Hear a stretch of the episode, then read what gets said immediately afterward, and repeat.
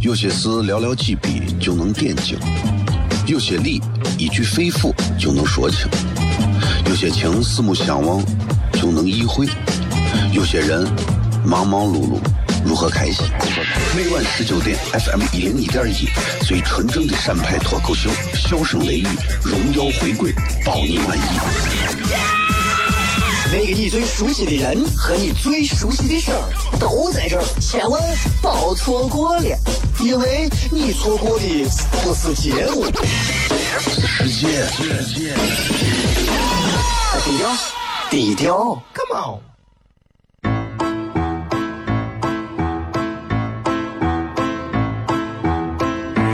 作为一个女人，这辈子最大的追求，不就是自己幸福、有人疼吗？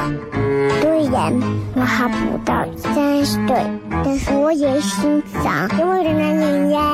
每天晚上十九点，FM 一零一点一，下心言语，你得听听，哈哈哈哈，吓死你呀！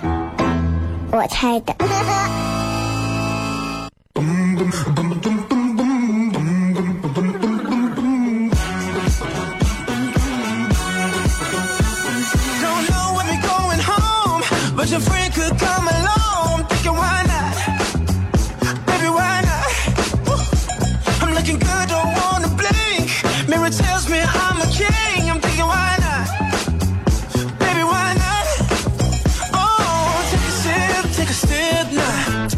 这里是 FM 一零一点一陕西秦腔广播西安论坛，周一到周五的晚上的十九点到二十点，为各位带来这一个小 C 节目，名字叫做《笑声雷雨》。各位好，我是小雷。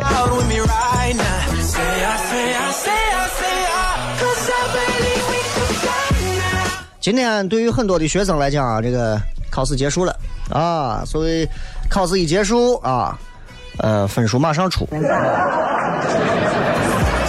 希望你们能取得自己心仪的成绩啊，即便成绩不尽如人意也没有关系。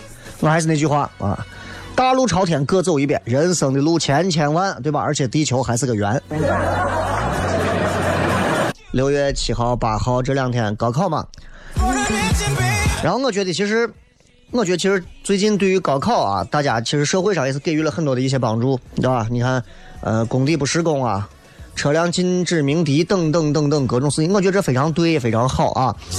但是我觉得就是考试这个事情啊，考试这个事情，有人问过我说雷哥，你对于你对于最近有一些新闻，比方说学生准考证掉到河里头，民警啊跳到臭水沟里去帮他捞，学生什么呃准考证没带啊，加警车开道等等这种事情，你怎么看？我说心里话，首先我很感动于民警、交警啊。我觉得他们太不容易，他们凭啥嘛？对不对？很多人说，那为了娃嘛，这是应该的。我就想问一句：如果一个娃连自己高考准考证啊早上都不记得带的话，我只能说娃可能心确实有点大，对这个事儿也是无所谓的，对吧？所以我觉得，对吧？你想，你第二天你说你女朋友跟你说，咱第二天要结婚呢啊，你咱要办婚礼，你要记着带结婚证。一个上战场不带枪的人，一个去结婚不拿结婚证的人，跟一个到高考上都都不记得带这个准考证的人，你不要怪别人。如果连这事儿都干不了，考上大学恐怕也很难吧。所以媒体也不要过度去渲染，没有带准考证，没有带准考证，你们渲染多，把娃吓的娃都就想不起来准考证了。放松一下，听听节目。咱们今天的内容还比较多，咱们稍微休息一下，继续回来。笑声雷雨?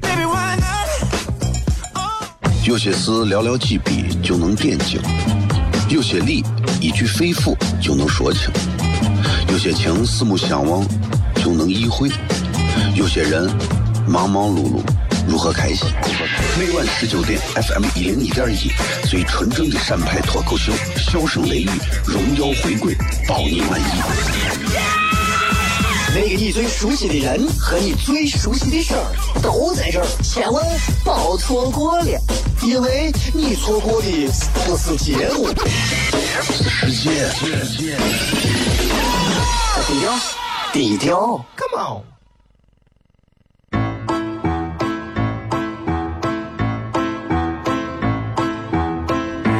作为一一个女人这辈子最大的追求，不就是自己幸福、有人疼吗？虽然我还不到三十岁，但是我也心脏因为的男人呀。每天晚上十九点，FM 一零一点一，下心言语，你得听听，哈哈哈哈，吓死你呀！我猜的。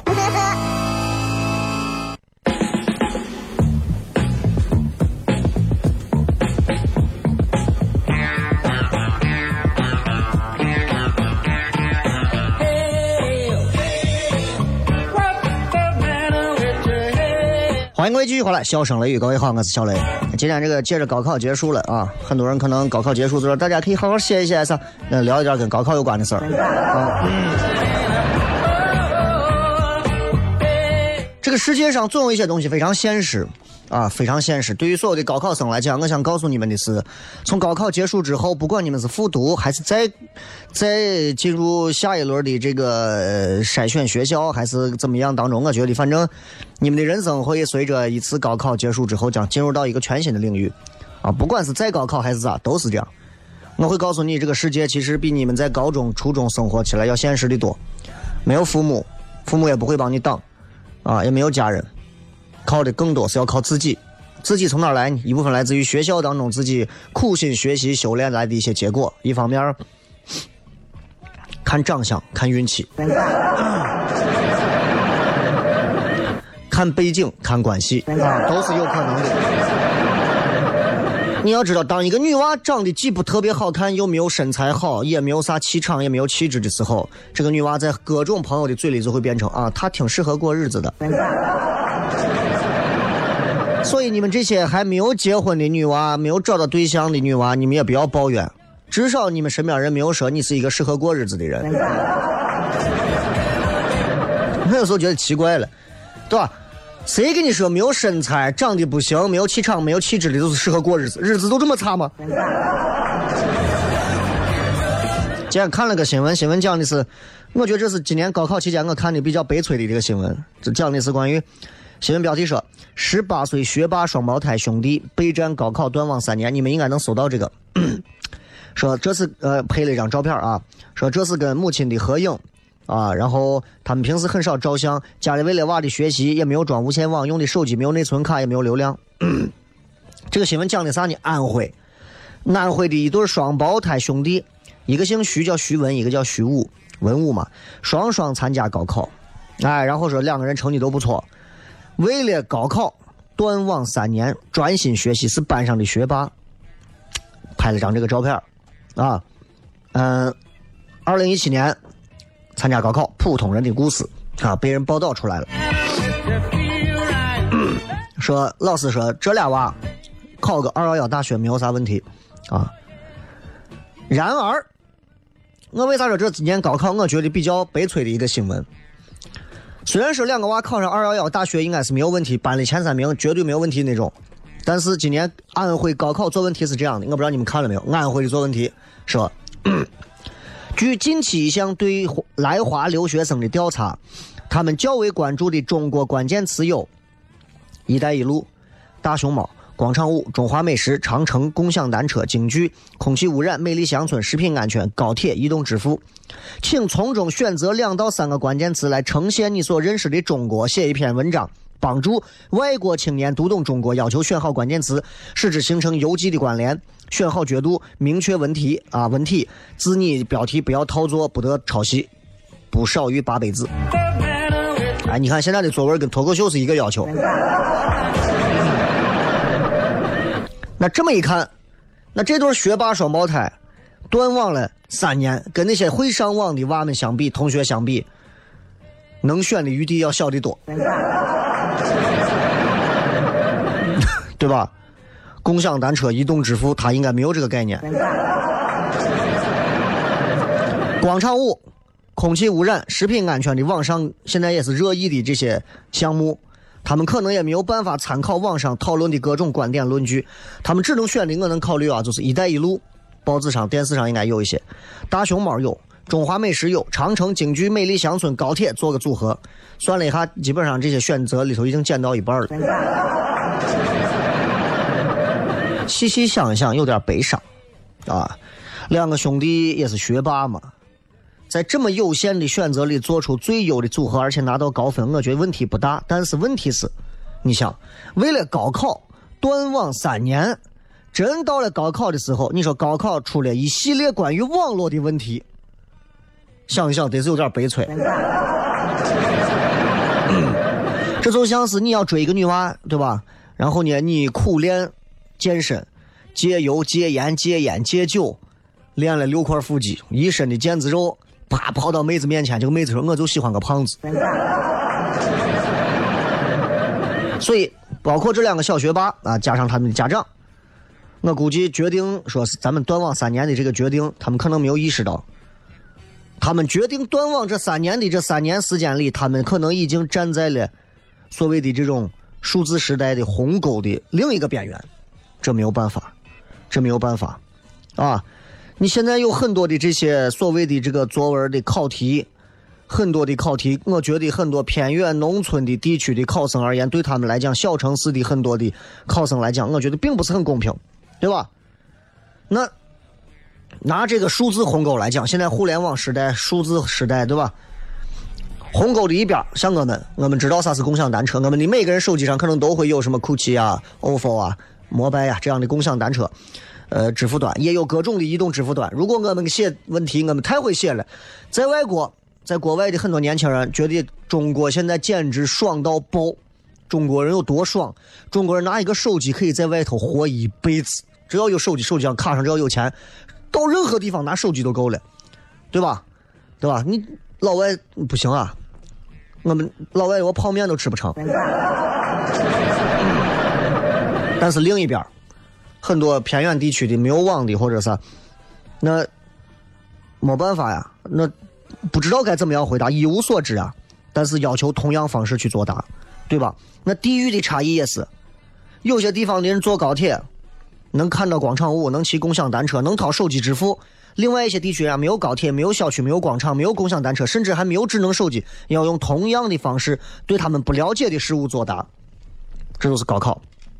对吧？很多人可能会笑啊！你看这徐文徐武两个瓜娃，这下子逼了，自己把自己害了，对吧？断网期间你也不懂啥是共享单车。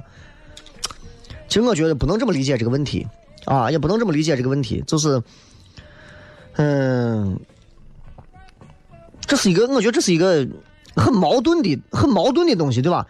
你刷手机，天天玩手机，不断网，可能会占用学习时间，断了网。对吧？你你你你可能又会导致你的信息不对等。谁能确保这种平衡？谁能把握得了？现在这些娃们都有手机，现在很多娃们都有手机啊，各种啥东西都会，啥东西都会玩。那你说，接入了移动互联网之后，娃们上网获取新知识是有利高考，还是确定他们会沉溺到游戏当中，或者是玩看直播无法自自拔？谁也没有办法说。谁也没有办法说，对吧？现在网上一般讨论的，我估计也都是这样的。其实所有这些讨论啊，我觉得有一个前大前提在隐藏其中，就是高考应该是公平的。但其实我们仔细想一想，这个世界上没有任何事情是公平的，除了生命生下来和死，生老病死是公平的，没有任何事情是公平的。时间对所有人都是公平的，没有任何事情是公平的。高考追求的其实并不是公平。高考是典型以结果为导向的，不是说以公平为导向的，所以他要做的是鉴定一个学生在这十几年学习水平当中，并且通过分数给大学作为筛选，筛选出不同层级的学生，一本、二本、三本，对吧？大专各种。所以我们可以说，在这个过程里，高考需要顾及到公平，但高考追求的并不是公平，只能做到的是相对公平。比方说，不允许一个海南的学生在湖南上六年学，对吧？对吧？一个海南的学生在湖南上六年学，然后哎回海南考高考，也不允许复读一年的学生按照同等的分数线跟当届的毕业生竞争，对吧？经验之谈。再比方说，少数民族高考有加分，对吧？但是你想在云南这种有很多个少数民族的省份，人口占优的几个少数民族的大族学学生是不得加分的。所以各种各样来讲的话，这个东西既公平也不公平，既没有绝对公平，但是又有相对公平。所以我们今天前面聊一聊关于关于高考的一些事情，也希望大家其实就当茶余饭后啊听一听这段内容吧。咱们稍微进点广告，继续回来，笑声雷雨。有些事寥寥几笔就能点睛，有些理一句肺腑就能说清，有些情四目相望就能意会，有些人忙忙碌碌如何开心？每晚十九点，FM 一零一点一，最纯正的陕派脱口秀，笑声雷雨，荣耀回归，保你满意。那个你最熟悉的人和你最熟悉的事儿都在这儿，千万别错过了，因为你错过的不是节目，低调。低调，低调。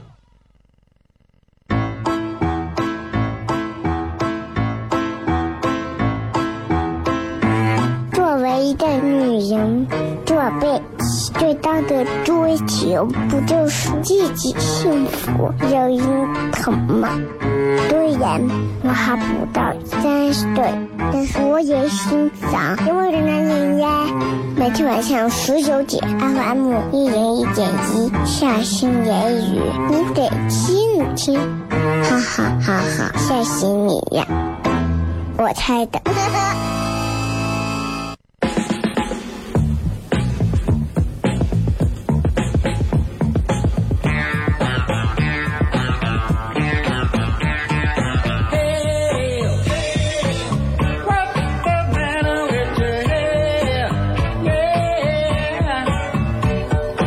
欢迎各位继续回来，笑声雷雨啊！今天在微博上互动的话题叫做呃，你因为钱做过什么让你印象深刻的事情？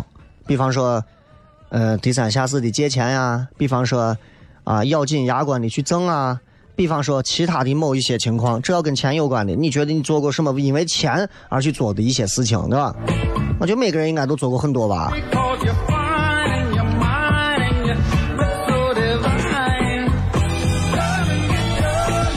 接着回来骗一骗，很长时间没有跟大家骗一骗男女相关的一些话题了，啊，男女相关的一些话题了，简单跟大家骗一点吧，因为确实是最近一直在聊一些其他内容啊，都是跟一些最近发生的事儿有关。嗯，就是你说你知道你知道就是到了现在应该是几号？一六六月八号，现在到了一个年的中间的时候啊。就对于很多单身的人来讲，其实是非常内心煎熬的。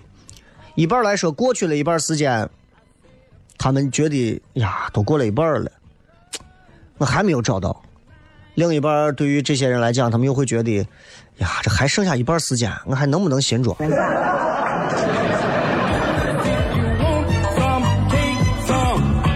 你要知道，有些时候啊，喜欢一个人不一定要表白，恰恰是有些时候。你跟他是怎么样葬送了缘分？就是因为你张嘴表白。我不知道你们有没有了解有一个叫薛定谔的猫这样的一个理论。哎，就说这个盒子里头有一个猫，里面有个毒药，只要不打开这个盒子，这个猫有可能是活的，也有可能是死的，两种情况同时存在在这个盒子里，对吧？那其实薛定谔也可以放到爱情的表白上。如果你开口问这个女娃，她很有可能会拒绝你。但是，哎，如果你一直不问，你就会一直保留着一个她答应跟你约会的可能性存在，对不对？你看你这么想，你这次心态就好了。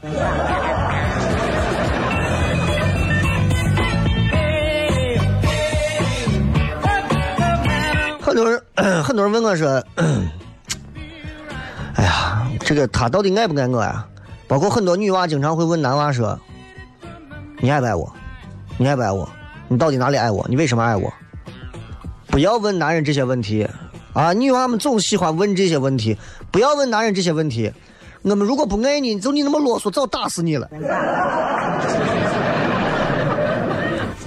正是因为我们爱你，我们可以包容你们的各种。正是因为这些。但是你们要反过来想啊，记住，一个人如果爱你，一定是有原因，must be 有原因。记住，一个人只要是他是他爱你，一定是有原因。我回想我曾经的七百个前女友们，啊，一定是有原因。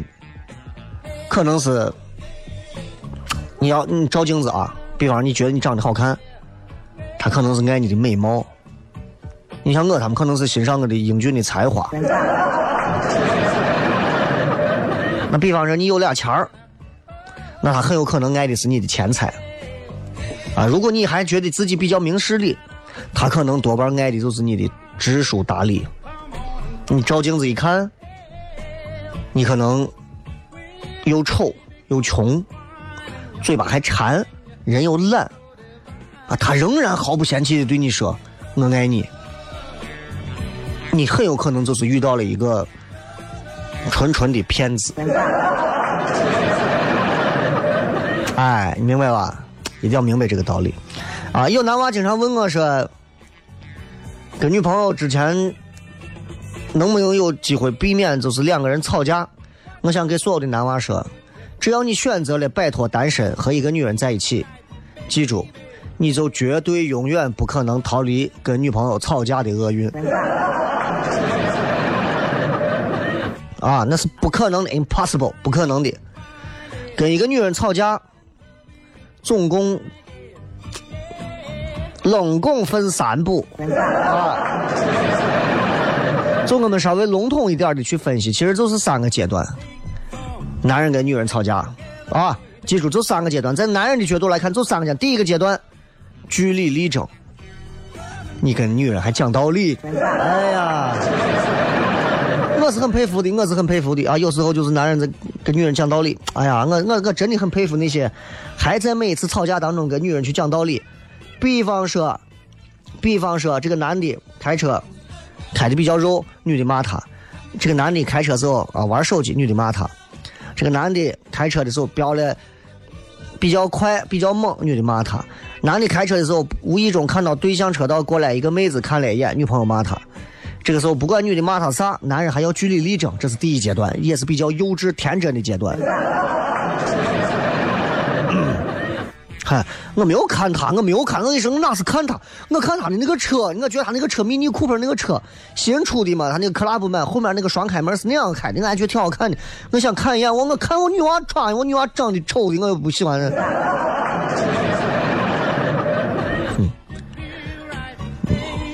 太拿衣服了啊！啊，用上海话加上英文，弄老拿衣服了啊！太幼稚了，跟女人争这。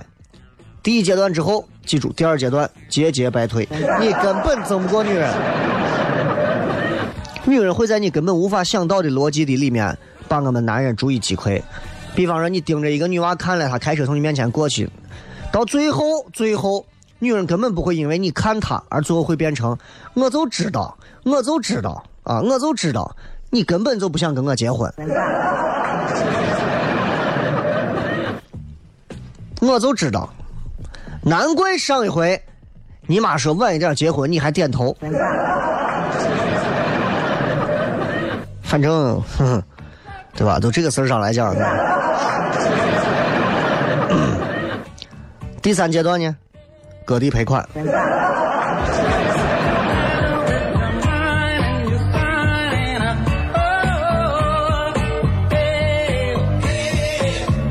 哼，所以当你明白这些道理之后，那些男娃们懂了。我要，我要想要脱单，我想摆脱单身，我想你好好的。啊，一定是这样。所以你知道吧？爱情其实就像高考一样，爱情跟学习一样是有公式的，是有公式的啊。呃，所谓的公式，呃，怎么说呢？就是公式嘛，永远是有等号的嘛，对不对？或者是有一个符号的。消解误会也是公式，排除怀疑也是公式，合并希望也叫公式，生成相聚也是公式。很多的爱人相爱的两个人就在等号的两边，可是谁也算不出谁，谁也无法等于谁。记住，这就是爱情。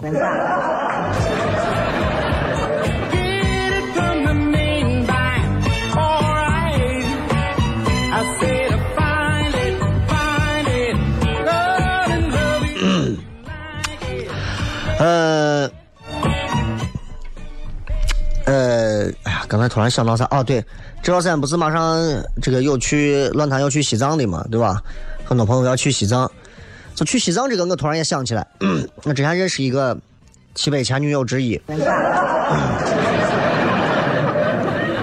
我就是一个典型的那种一个人出门说走就走型的女娃，但是绝大多数女娃不是这个样子的。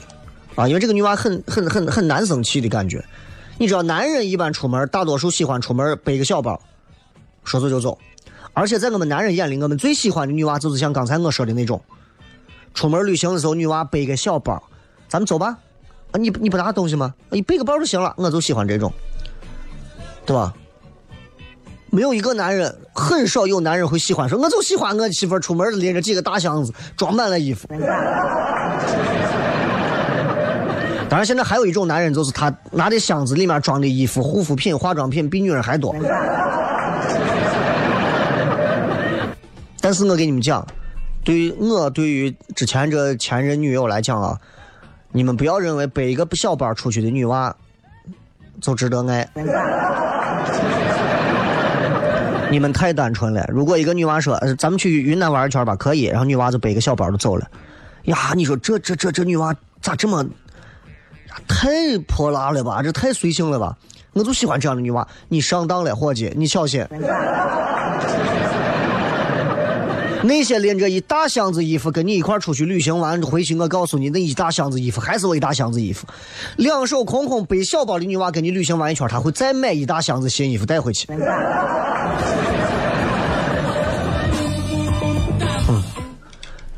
千错万错都是你的错，我跟你说。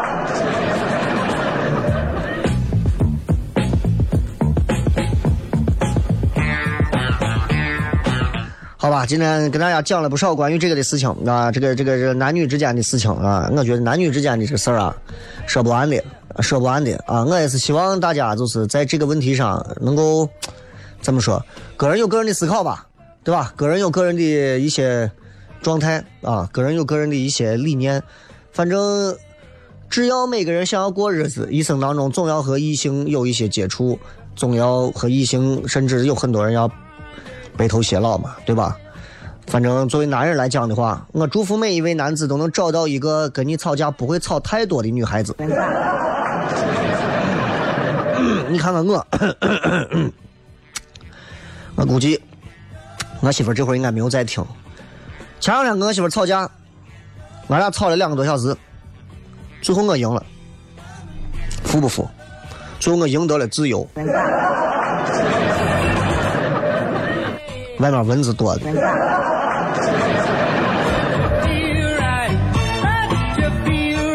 刚才看微信上还有人在讲，雷哥能不能改天聊一聊关于整容整形的这个事儿？我我之前骗过这些啊，我之前跟各位骗过这些，咱都不具体老骗这些了。你整容这个事情上来讲，我是我是不支持也不反对啊，因为很多人整容是连自己的骨头啊，连自己的各种啊都调整，我觉得这这太过了啊。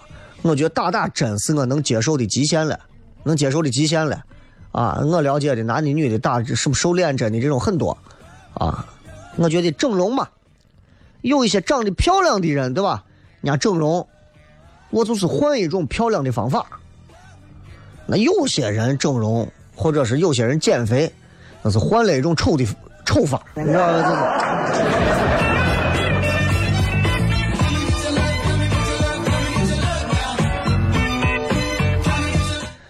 嗯，今天的微博互动话题是你为钱做过什么让你印象深刻的事情？可以拿出来跟我们分享一下。因为钱上做过什么事情啊？比方说，你充满耐心的等待对方给你还钱，啊，都可以，都可以啊。新浪微博搜索小雷，微信平台也可以搜索小雷。最近该给大家推几篇好看的微信文字了，好吧？稍微进到广告，继续回来，笑声雷雨。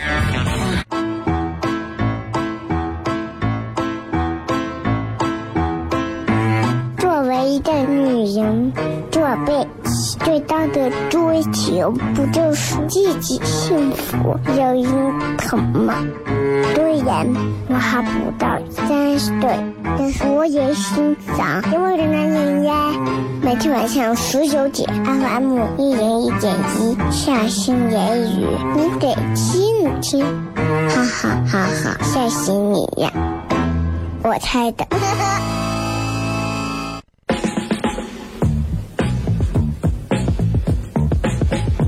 放错音乐了。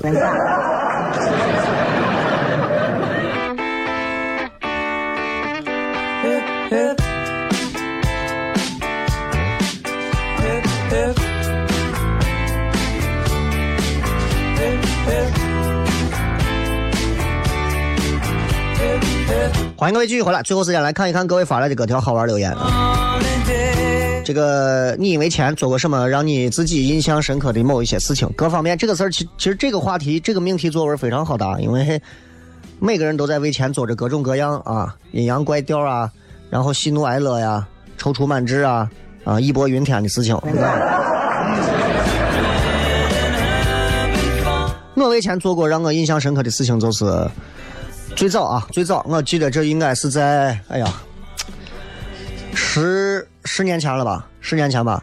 高新那会儿有一个爵士吧嘛，我当时讲过这个事儿啊。我当时自己挣钱，那会儿刚在电台，刚在戏曲广播上节目，最早刚零四零四零五年的时候，零五零六年的时候啊。然后那会儿呢，外面说招这个热场 DJ 啊，热场 DJ。你知道，就是我其实以前是干过 DJ 的，所以现在有些我碎娃跑我面前说雷哥我会打碟，我一看他我我都笑了。啊，我一看我就笑了，我但是我不想说，为啥？因为我觉得，嗯，我没有必要教一个什么都不懂，但是声装自己啥都懂的年轻人，让他明白自己其实并不懂。我不负责带一个年轻人让他成熟啊，成熟那是社会的事情。啊那会儿为了挣钱，每天晚上要在这打碟两个小时，放歌，还要中间穿插一些话，一天晚上两个小时二百。当时觉得太高了，这个钱太多了，干了快一个月啊，快二二三十天吧，挣了几千块钱，给自己买了个电脑。每天那会儿下班之后啊，就坐一个两块钱的双层车都觉得贵，坐了一块五，坐到那下来之后，从火车站前头我走回去，每天都这样坚持走了快大半个月啊，然后。从火车站走回家，反正现在想一想，晚上十一二点的事情，现在想想觉得，搁搁现在我可能是干不了。你花二百块钱请我两个小时也是不太现实的。但是确实是想想一想就觉得，哎呀，这个曾经是为钱做过一些这样的事情的，啊，这这这真的挺那啥的。当我记得以前没钱的时候，最惨的时候，那会儿真的是到院子里捡啤酒瓶，啊。凑够五块钱，你上个网。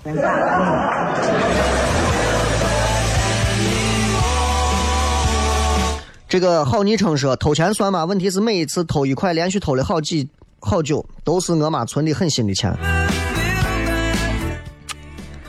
我不知道你现在有没有进入到这个惯偷的行列，但是我觉得偷钱咋说呢？嗯，我不想把所有偷钱的娃们都都归结成手脚不干净。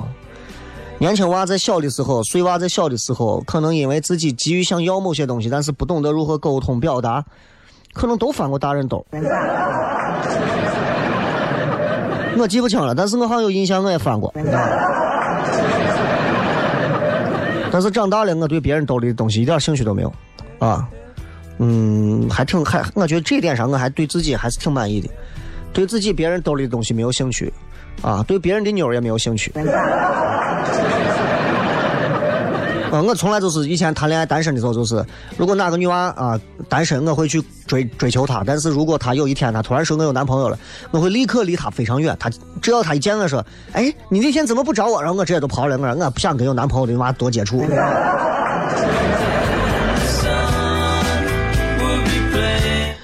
呃。弄怂说，我就记得我小学吧，为了问我妈要钱买四驱车，挨了几顿打。幸运的是，我妈给我买了。那会儿就是为了一个什么所谓的四驱英雄，对吧？四驱车前面后面要装那种防撞的那种什么东西，然后要换一个比较好的马达，配什么样的电池，轮子要用什么样的轮子，里面的车的这个轮子轴要用什么样的轴啊，所有的东西改装的好之后，我改装好的我车跑出来的速度，听的我声音都不一样。咱的我车是哈啦啦啦啦啦啦啦啦，人家是嗡嗡嗡嗡嗡嗡，你知道吧？卓说，我有一次回老家办事，因为钱没带够，没在网吧没掏钱，鬼混了一夜。很多年轻人，就八零后有很多都在网吧包夜，包了很长时间的。现在很多年轻娃们应该都不去网吧包夜了，因为自己家的电脑也挺好的。啊，我们那会儿八零后那会儿应该是上网上的最狂热的那一会儿。现在网吧应该也有人，但是没有以前狂热。以前是带着女朋友不开房去网吧那种。回想起来，我觉得作为我们那一代，我是非常高尚的一代。那会儿上网的时候，真的如家这种快捷酒店啊，什么速八呀，这种都没有进驻到西安。独钓雪说：“我爸新买的一个仰韶酒，因为求酒盒里头有钱当奖，然后还是熊孩子的我，就把酒盒一个个不留的全给抠开了。”由此可以看出来，所有的娃们从小的时候对于钱、对于货币。啊，对于这种财商方面都有着或大或小的一些诱惑和困扰。文先生说，小时候唯一一次拿着吃米线的两块钱去买了一注彩票，结果晚上一查，中了二十。我相信大多数的人啊，胸中有一个屌丝梦的人都都曾经去过。这个双色球彩票站买过 这个双色球啊，或者啥不丢人，我也买过，我买过好多回啊。每次一去，呃，选啥号？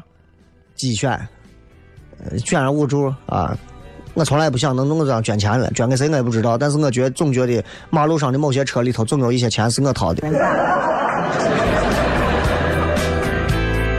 张先生说：“我至今没有，一直过着衣来伸手、饭来张口的日子。”呀，你你个植物人有啥好骄傲的？你对吧？沈南说背着一百多万在路上等朋友的车，当时那个心情啊，真怕让抢了去。那是给工地工人发的工资。确实是啊，确实是我曾经听朋友讲过一个关于陕北那边啊，他们当时就是买矿，那个矿大概有个七百米的矿，里面的应该说是比较丰富的物产。那个矿最后的价值应该是上亿了，我是听朋友讲的，很多人可能我不知道知道不知道这个事儿啊，应该不知道。当时开来了十几辆类似于路虎那种大的 SUV，全部是现金，因为走银行的话牵扯很多问题啊。他们当时做这种线下交易，我听朋友讲，十几辆车里头打开，你想想后后备箱、后座挡全都是钱。我对不起啊，我没有见过。我没有见过这种，嗯，绝大多数人应该跟我一样都没有见过上亿人民币摆到你的面前是啥样子吧？我想如果看到的话，那个时候不管是谁过来，领导跟我说，哎，明天记得上上节目，我可能一拳都飞过去了。我没有，幸亏幸亏我都没有见到过。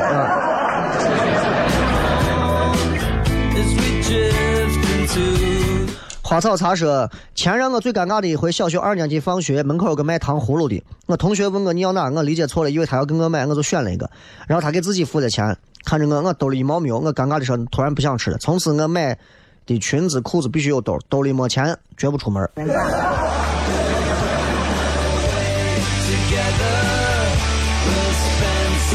啊！问今晚腾讯直播有糖蒜铺子没有？呃，这两周一直没有的原因，是因为前两前两周不是在北京演出啊、上海的呀啥，所有这些完了之后，呃，各种的事情比较多，所以导致这两周确实是因为这个事情稍微有点拖。下周应该没有问题，应该还会继续有。阿典说，小学时候为了买零食，每天骗我爸说要买一毛钱的铅笔啊，然后每天拿同样的一根拿短的可怜的铅笔装作是当天买的，为了一毛钱呀。默默说去要账，碰见老赖是个女的，男的男人打女人不对，所以我作为女人把他打了，好解恨，好解恨，好解恨，好解恨。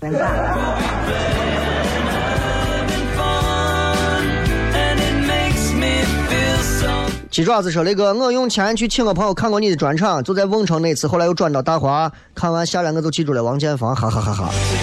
你看，这是你这一生花钱最值得的一次。”随遇而安说，随梦而安说，小时候人家有个少女心，总喜欢在超市看到芭比娃娃回家让我妈买，后来买了很多。有一次超市我看到很漂亮的芭比，回家让我妈买，我妈生气的出去了，我很难过，坐在我村路口抱着大瓶可乐喝，以至于饭都吃不进去。出乎意料是我妈抱着一个芭比娃娃回来了。你看你妈还是真的是多爱你，娃们啊，就是有些时候啊，就认为就能认为自己能吃定父母了。我给你们讲，真的娃们，现在想一想，小娃们没有没有哪个父母是你们能吃定的，只有这个父母真的是想要更多爱你一点我爱国说，小时候没零花钱去街道逛，看到各种美食，口水流的没钱，回来路上就一直路边的排水渠，想着能捡到钱，边走边看，我就饿着回到家了。你回家也是饿着。啊，你想想小现在网吧呀啥对吧？我还是怀念小时候那会儿游戏厅，大家坐在玩打游戏，娃们围上一堆，挤到玩看一个人打游戏，哎，那个人马上就要通关了，我的天，都没有见过，里三层外三层，回想一下，还还还挺温暖的，啊，挺温暖的啊。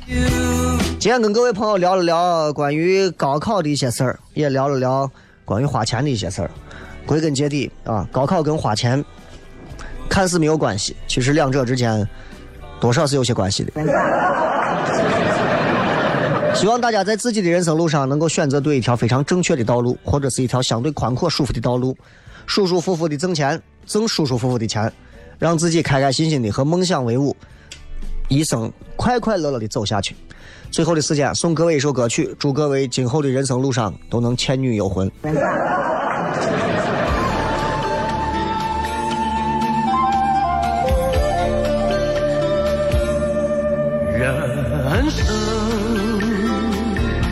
如路长，让那风霜风霜。